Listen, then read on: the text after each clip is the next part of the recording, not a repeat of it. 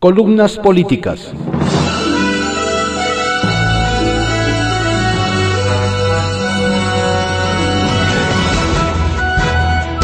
Continuamos con la audiosíntesis informativa de Adrián Ojeda Román, correspondiente a hoy, miércoles 28 de octubre de 2020. Vamos con algunas columnas políticas que se publican en diarios de circulación nacional. Arsenal, por Francisco Garfias, que se publica en el periódico Excelsior. El lado oscuro de la 4T. Alguien debería avisarle al presidente que la polarización ya no le funciona tiene demasiados frentes abiertos que no atiende, señales de alerta que ignora, brotes de inconformidad que no ve ni oye. El ambiente está enradecido.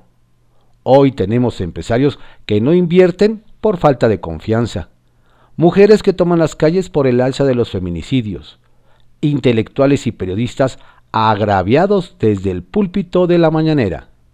Una clase media empobrecida, la mitad de la burocracia sin trabajo o con salarios bajos, una corte doblegada y un poder legislativo avasallado. Becarios, deportistas, artesanos, científicos, investigadores, cineastas, actores, maestros, defensores de derechos humanos, periodistas molestos por la desaparición de fideicomisos, casetas donde asaltan en las narices de la autoridad. Hay hasta un fenómeno extraño que politólogos vinculan con la ley que prohíbe la venta de bebidas azucaradas y comida chatarra a los menores, que se aprobó en Oaxaca.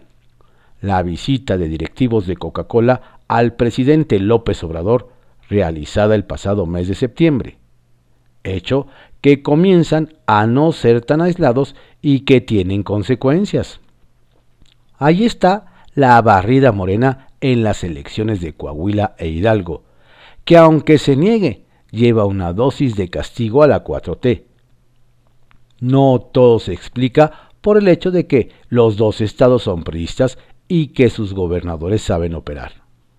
Un personaje de Morena, consciente del reto que enfrenta la 4T en las elecciones del 21, se hizo la siguiente pregunta reflexión. ¿Por qué tendría que cambiar la población en ocho meses si ya nos dieron un aviso en dos estados de que Andrés ganó en 2018, uno en Hidalgo con amplio margen? Allí está también el reto de los 10 gobernadores de la Alianza Federalista que amenazan con salirse del pacto federal si no les dan un trato equilibrado en el presupuesto. López Obrador ni siquiera los recibe porque dice, no hay materia. Nuestra fuente de Morena sabe que el presidente escucha, pero que no cambia su estrategia. Algo está pasando. ¿Crees que lo correcto es seguir polarizando? Cuestiona. No hay justificación para cancelar la comparecencia en el Senado que tenía programada para hoy el secretario de Seguridad y Protección Ciudadana, Alfonso Durazo. Su renuncia al cargo para ir a buscar la gubernatura de Sonora se hace efectiva a partir del primero de noviembre. Hasta el último minuto de octubre será titular del cargo. ¿Por qué entonces no rendir cuentas ante el Congreso antes de irse? El sonorense dijo que llegó a esa secretaría con un país que olía a pólvora. Se va con un país que huele a sangre. No pudo. Su relevo, nos aseguran, está entre Ricardo Mejía, subsecretario del ramo, Omar García Harfuch, secretario de Seguridad de la Ciudad de México. Hay quienes señalan también a Santiago Nieto, titular de la UIF, y al expanista Manuel Espino. En el entorno de Miguel Mancera se preguntan de quién es la mano poderosa que ordenó el cateo a la casa del yerno de Luis Serna, ex secretario particular del otrora jefe de gobierno. Y hablan de mano poderosa, porque en el operativo participaron más de 30 elementos sin dar parte a la fiscalía y basados en una denuncia anónima. ¿Ya los jueces liberan órdenes de cateo a partir del anonimato? Se preguntan. A menos de una semana de que empiecen las precampañas para elegir candidatos de cara a las elecciones de 2021, la cosa está que arde en el PAN de San Luis Potosí. El azul tiene candidatos competitivos para la gobernatura. El alcalde de la capital, Javier Nava. Marco Gama, senador con licencia. Y el expresidente municipal de esa ciudad, Octavio Pedrosa. Pero hay una bronca con el método de poner en juego la unidad del partido a nivel local. Mientras que el Consejo Estatal aprobó que el candidato salga de una elección interna, el Comité Estatal quiere rasurar candidatos vía una encuesta abierta a la ciudadanía. Gama se opone a la encuesta. Si entienden la importancia de la unidad y resuelven la candidatura por la vía legal y democrática, los panistas potosinos podremos evitar una derrota del PAN, como ocurrió en Coahuila e Hidalgo, advirtió. Estado por Estado, por Víctor Sánchez Baños, que se publica en el periódico El Heraldo de México. Traiciones y azonadas en el Tribunal Superior de Justicia de Veracruz. El presidente del Congreso veracruzano, Javier Gómez Casarín, conspiró contra la presidenta del Tribunal Judicial, Sofía Martínez, cercana al gobernador Cuitláhuac García. La derrumbó e impuso a Isabel Romero Cruz, también de Morena el pecado de Sofía fue apuntalar a resabios del exgobernador Miguel Ángel Yunes. Ante eso, Gómez Casarín usó sus diputados de Morena y nombraron provisionalmente quien será ratificada a Isabel, con Yunes ni en pintura. Jalisco. El gobernador Enrique Alfaro activará lo que se llama el botonazo o estrategia de emergencia para suspender actividades a partir del 30 de octubre y por 14 días ante el fuerte repunte de casos de COVID en la entidad. No es suficiente, pero peor es no hacer nada. Quintana Roo. El presidente de la Jocopo del Congreso local, Gustavo Miranda, quedó exhibido y acorralado luego de que le comprobaron que mantenía grupos de aviadores en la nómina sus correligionarios encabezados por el subsecretario de Asuntos Legislativos, Benjamín Vaca, salió en su defensa, pero no han podido comprobar el fraude a las finanzas de ese órgano colegiado. Aunque está la denuncia ante la Fiscalía Anticorrupción, cínicamente Vaca dice que no le harán nada. San Luis Potosí. El senador con licencia Marco Gama, quien ha ganado todas sus elecciones, uno de los más influyentes panistas de la región, es el caballo negro del panismo con amplias posibilidades de ganarle a Morena. Tras los comicios de Hidalgo y Coahuila, los morenistas se están debilitando en las encuestas. La elección será mediante voto directo de la militancia con un padrón de 8.000 militantes y eso beneficia a Gama. Guerrero, los panistas le limpian el camino a los candidatos de Morena que podrían arrasar a sus contrincantes. De esa forma el PAN irá solo, sin alianzas, el PRI quizá con el PRD y otros mini partidos y los morenistas utilizarán su estructura armada mediante los programas sociales del gobierno federal. Manuel Añorbe Baños es el único que podría darles batería, pero parece que no será así. Querétaro. Ante brotes de COVID, la Universidad Autónoma de Querétaro regresa a rojo en cinco de los campos principales. Querétaro, Corregidora, San Juan del Río, El Marqués y Jalpan. La rectora Teresa García, inmersa en su proceso de reelección, poco interés tiene en investigar las medidas para controlar los contagios en esa universidad. Aguascalientes. La edil de la capital, Teresa Jiménez del PAN, contrata los onerosos servicios de la empresa Veolia para mejorar la distribución de agua potable y alcantarillado. Legisladores locales de Morena cuestionan el monitoreo en tiempo real, upgrade, doble pago y pocos resultados. Naucalpan, la alcaldesa morenista Patricia Durán encabeza las jornadas de servicios caravanas que construyen confianza en varias colonias del municipio donde ofrece asesoría especializada en pediatría, nutrición, ginecología y odontología, además de examen de la vista, toma la glucosa, prueba rápida de colesterol y triglicéridos, mientras se apoya en el eficiente secretario de gobierno, Mauricio Aguirre. En privado, por Joaquín López Dóriga, que se publica en el periódico Milenio. Y de la oposición, nada. Cero. Una y otra vez he señalado que parte de la fuerza del presidente López Obrador es la falta de oposición. Y así ha sido a lo largo de estos 23 meses de gobierno. Los cumple el domingo donde no hay quien le diga que no. Desde la, canción, desde la cancelación del aeropuerto de Texcoco hasta la desaparición de fondos y fideicomisos, agréguele los temas que quiera, todo lo logra ignorando algunas voces aisladas y sin peso. Los partidos de oposición desaparecieron la noche del 1 de julio de 2018. López Obrador tiene mayoría sobrada en el Congreso y hasta calificada para reformas constitucionales en San Lázaro, de lo que carece en el último dique, el Senado. Así que ni en los partidos ni en las cámaras hay oposición. En el sector privado tampoco, quitando la Coparmex. Los dirigentes de los organismos cupulares y varios empresarios de Forbes están entregados a sus brazos, muchos de los que acusó de formar parte de la mafia del poder y de traer a Enrique Peña Nieto como el payaso de las cachetadas a su servicio.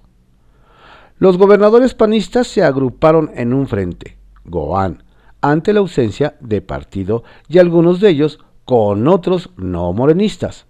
Abandonaron la CONAGO e integraron la Alianza Federalista en la que alinean 10, que son los que han construido el único bloque opositor a López Obrador, quien los ha desdeñado para respetar la investidura. Y de la llamada sociedad organizada, nada de contrapeso real más allá de las redes. Esta es la realidad cuando López Obrador cumple su primer tercio de gobierno y no sabe lo que es tener oposición. Y así quiere seguir, porque lo suyo, sostiene, es una transformación, no un sexenio. Retales.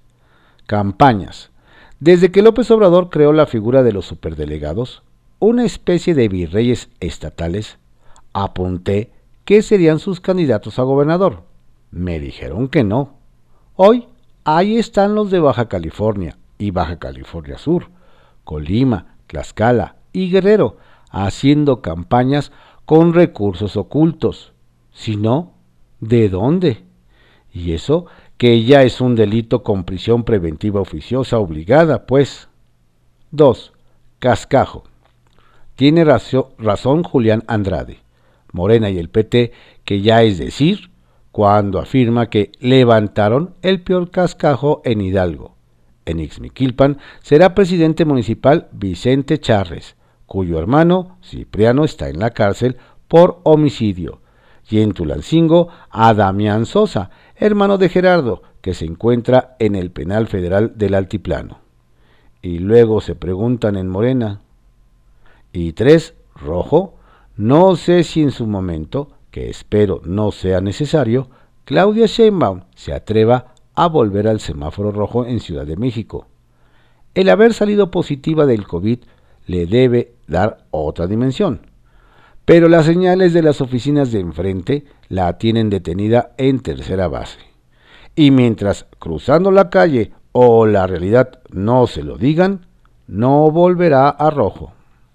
Serpientes y escaleras por Salvador García Soto, que se publica en el periódico El Universal. Consultas en los estados sobre centralismo.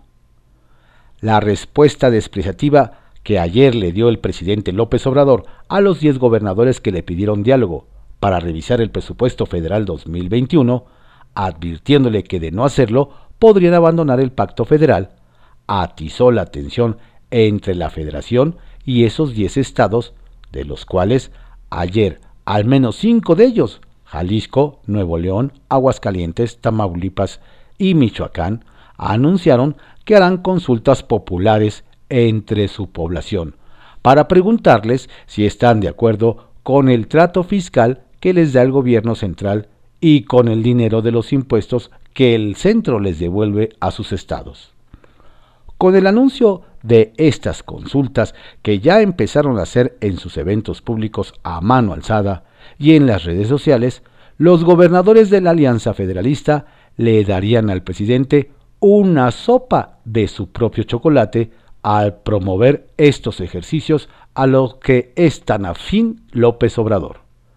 Ayer mismo, cuando desde Palacio Nacional desestimó y minimizó el ultimátum que le dieron los diez mandatarios estatales, al calificarlos como actos electorales y decir que no podía sentarse a dialogar con ellos porque hay que cuidar la investidura presidencial, los gobernadores le respondieron al presidente diciéndole que le tomaban la palabra y que convocarían a sendas consultas para preguntarles a los habitantes de sus estados si estaban de acuerdo con el trato que les daba la federación en materia de presupuesto y cobro de impuestos. El gobernador de Nuevo León, Jaime Rodríguez, instruyó ayer a su secretario de gobierno a revisar la viabilidad de una consulta popular en su estado mientras le preguntaba en Twitter a los neolorenses, ¿cómo ven? ¿Hacemos una consulta pública para decidir si seguimos siendo los que más les damos a la federación a pesar de que nos devuelven solo 28 centavos por cada peso que mandamos?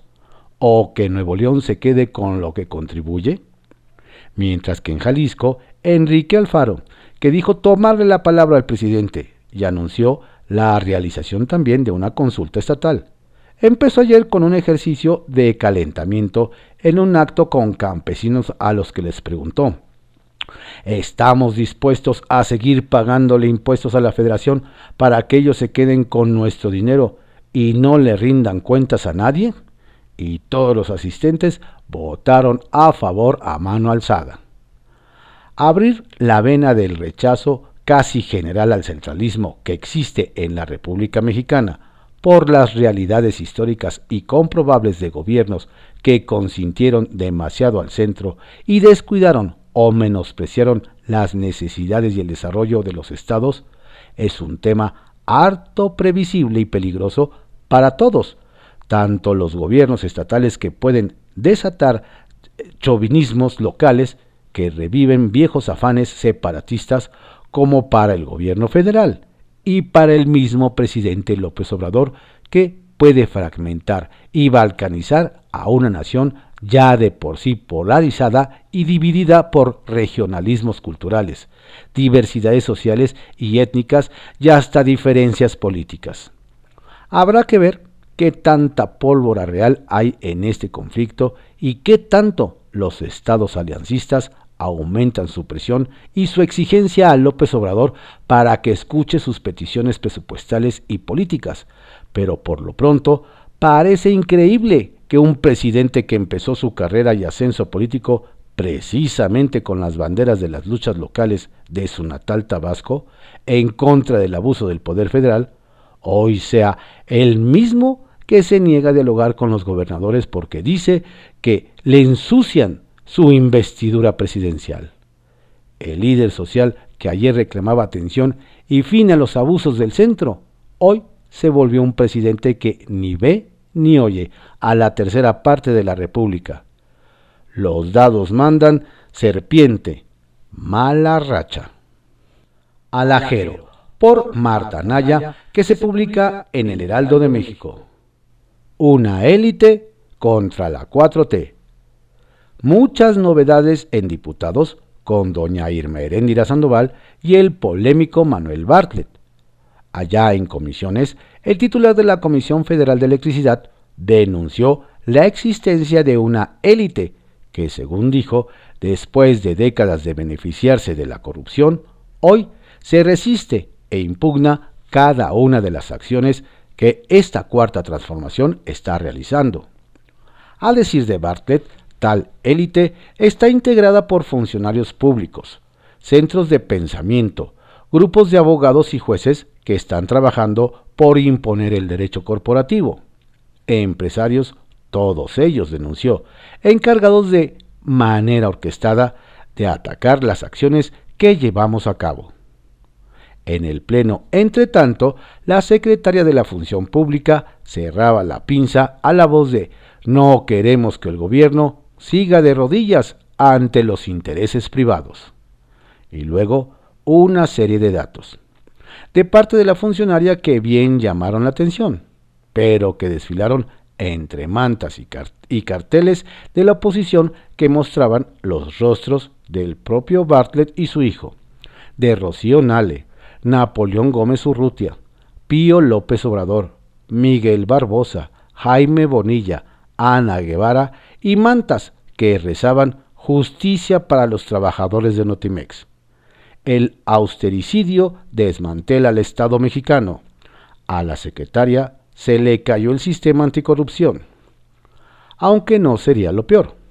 El golpe directo más fuerte provendría de las propias filas de Morena del diputado guerrerense Cayetano García, quien desde su curul denunció que, por órdenes de su coordinador, Mario Delgado, se le impidió hablar en tribuna, porque tuvieron miedo de que cuestione los actos de impunidad que se ha cometido para favorecer a su hermano, Pablo Amílcar Sandoval Ballesteros, acusado de beneficiarse de programas sociales en Guerrero ante la propia Secretaría de la Función Pública.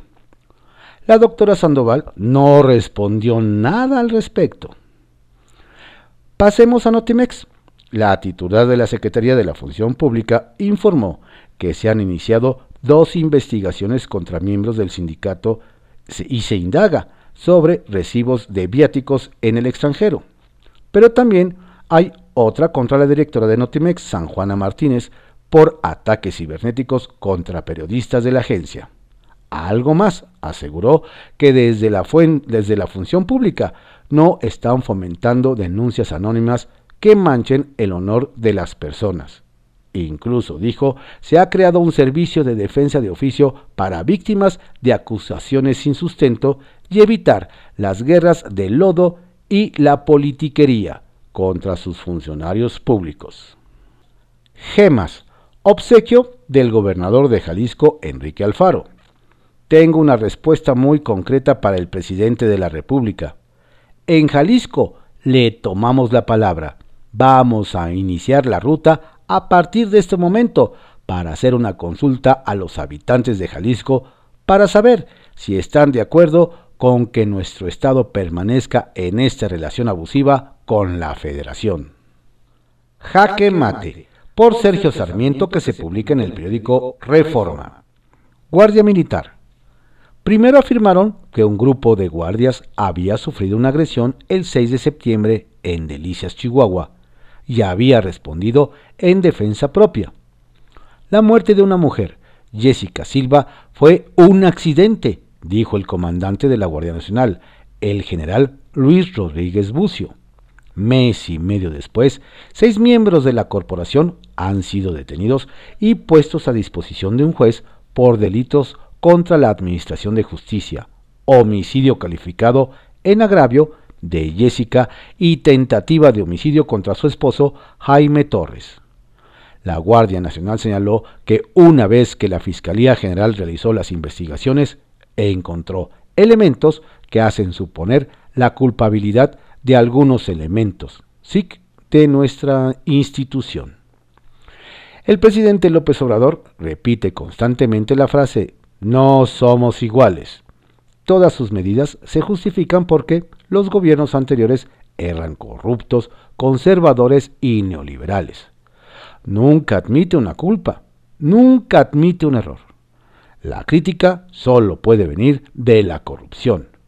Él no debate, él insulta, ha comentado Roger Bartra, el reconocido pensador de izquierda a quien el presidente de inmediato descalificó como cooptado por la revista Letras Libres.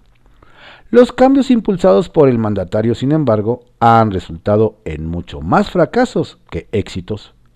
La idea de que un político iluminado puede ofrecer mejores soluciones que los especialistas a los complejos problemas del país ha caído por tierra. Tenemos ahí como ejemplo la Guardia Nacional, una nueva corporación policial integrada por militares y dirigida por un militar que reporta al general secretario de la Defensa Nacional. Es muy pronto para juzgar a la Guardia Nacional, creada apenas el 26 de marzo de 2019, pero llama la atención que en lugar de fundarla sobre cuerpos de policías ya existentes que habían superado los problemas de aprendizaje de cualquier institución, López Obrador quiso crear una institución completamente nueva extraída del ejército. Por lo pronto, la Guardia Nacional no parece haber tenido éxito en su objetivo fundamental, reducir la violencia.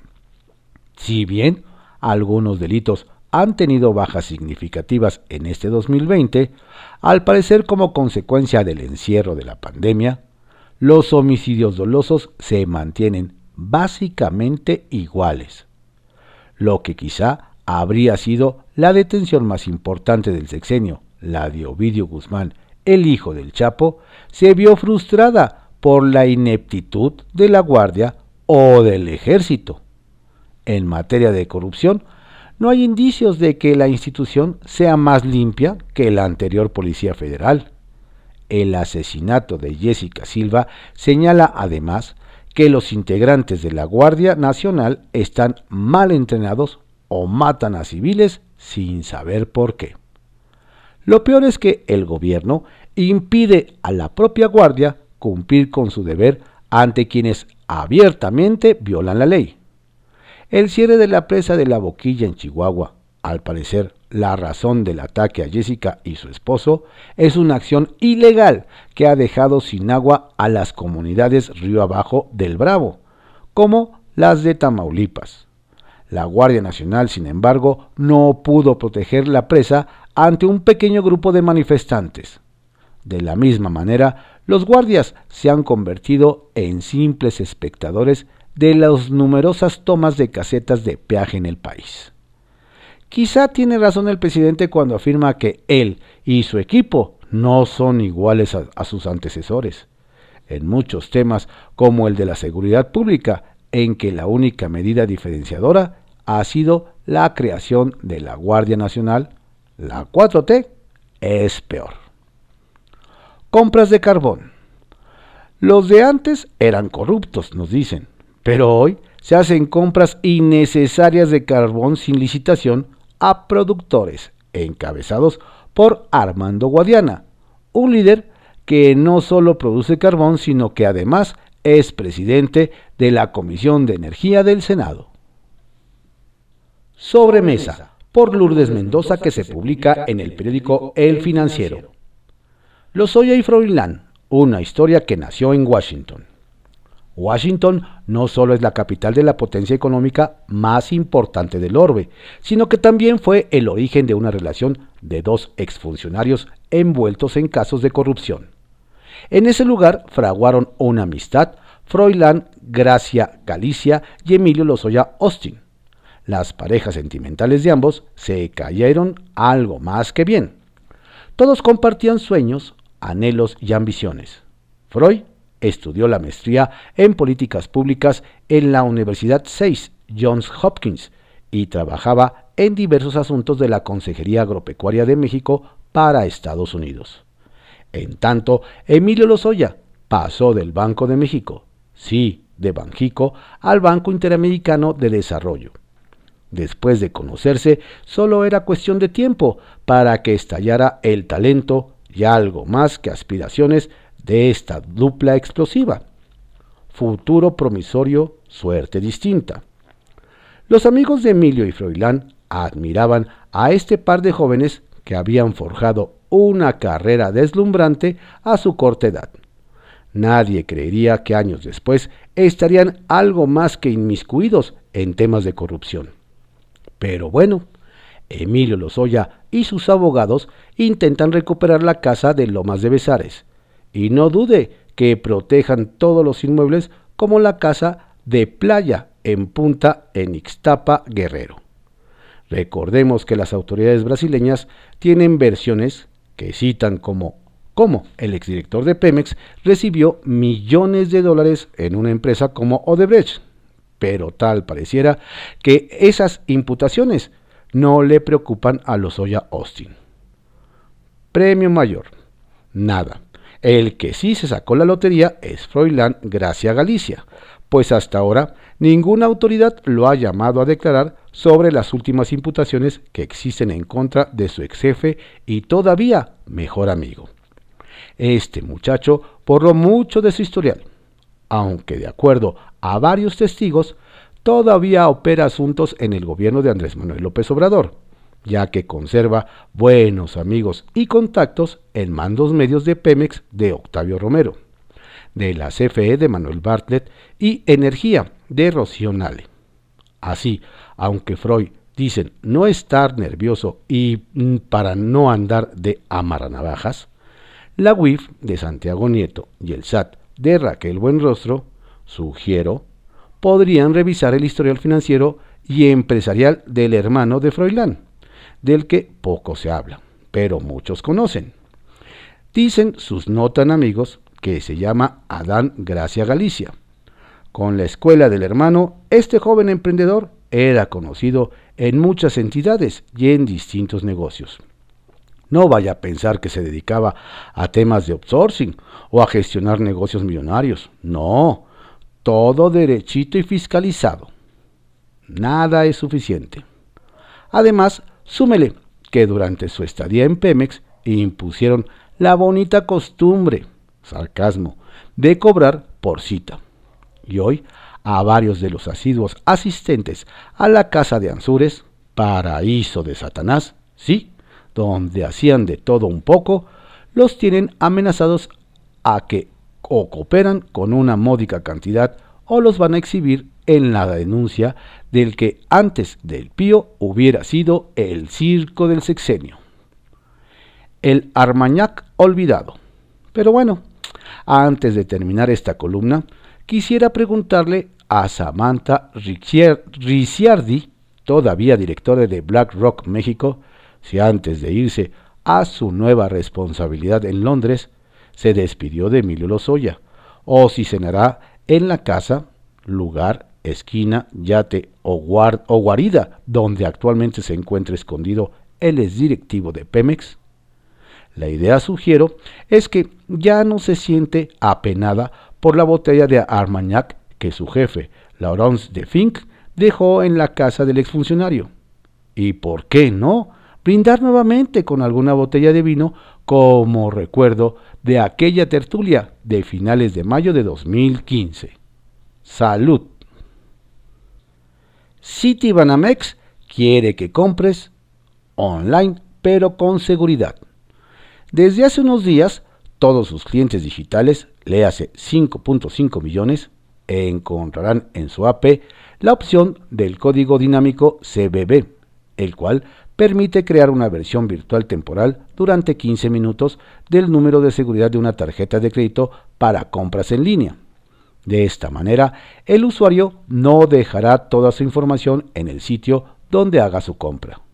Para Citibanamex, las transacciones en comercio electrónico para las tarjetas de crédito representan el 42%, por lo que el CBB digital les permitirá hacer un shopping en línea de manera rápida y segura en donde sea que se encuentre. ¿Qué tal? Estas fueron algunas columnas políticas que se publican en diarios de circulación nacional en la audiosíntesis informativa de Adrián Ojeda Román, correspondiente a hoy, miércoles 28 de octubre de 2020. Tenga usted un excelente día y por favor cuídese mucho. Si sale a la calle, hágalo con su sana distancia y usando cubreboca.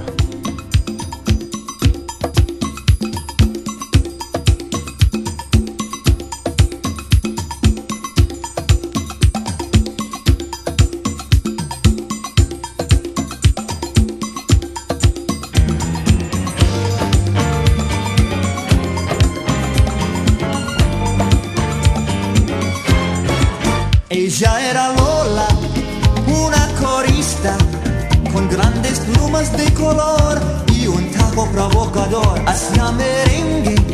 Baila bachacha, tratando de llegar hasta Tony atendía el bar noche tras noche así hasta el amanecer.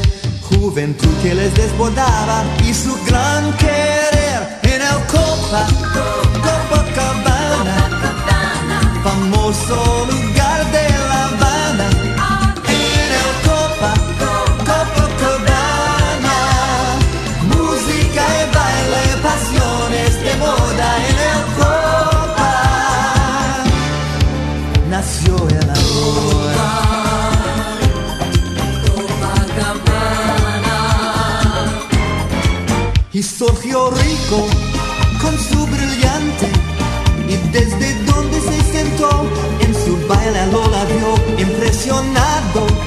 la quiso al lado.